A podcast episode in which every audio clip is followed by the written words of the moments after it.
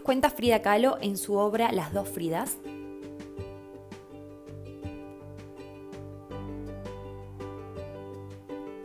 Frida Kahlo es una de las pintoras más reconocidas de todos los tiempos. Es una artista mexicana con una influencia a nivel mundial hasta la actualidad.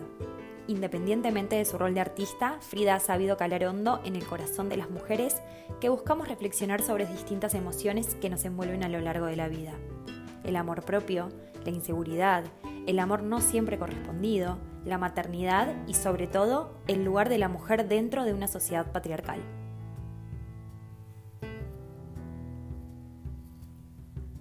Por eso para muchos se la considera una de las primeras artistas modernas feministas, ya que supo jugar con su rol de mujer libre pese a haber estado casada con uno de los hombres más influyentes de aquella época, el muralista mexicano Diego Rivera.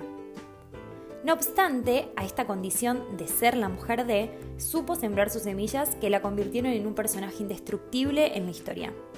Por ello hoy les voy a hablar de esta obra, Las dos Fridas,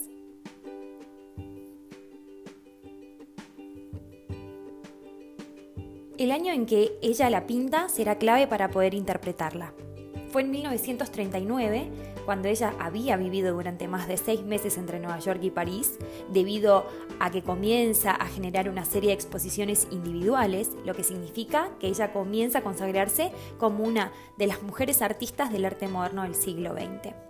Pero fue también ese mismo año en el que Diego Rivera le pide el divorcio, algo que ella intentó que no sucediera por todos sus medios. Sin embargo, Diego tuvo la última palabra y ella quedó devastada y utilizó sus herramientas para expresarse a través de esta pintura. Si observamos la imagen, son dos Fridas idénticas las que ella dibuja, ambas sentadas en un banco y tomadas de la mano.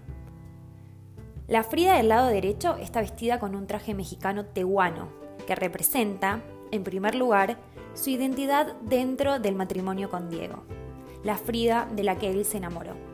Por otro lado, nos muestra también su herencia mexicana, la cual utiliza para dar identidad a las raíces matriarcales de los pueblos prehispánicos mexicanos. En sus manos sostiene un retrato de Diego Rivera cuando era un niño, lo que genera una oposición entre su necesidad de reivindicar el poder de las mujeres y la sumisión que ella permitió y que tuvo frente a su marido. Por otra parte, la Frida del lado izquierdo se presenta muy distinta con un traje blanco al estilo europeo. Esa blancura nos impregna de una cierta inocencia, pero que justamente se ve perturbada por las manchas de sangre que tienen dos posibles interpretaciones. Por un lado, al ver en su mano la tijera, podemos determinar que el corte de la arteria de su corazón es un acto predeterminado, casi como si intentara cortar con tanto dolor.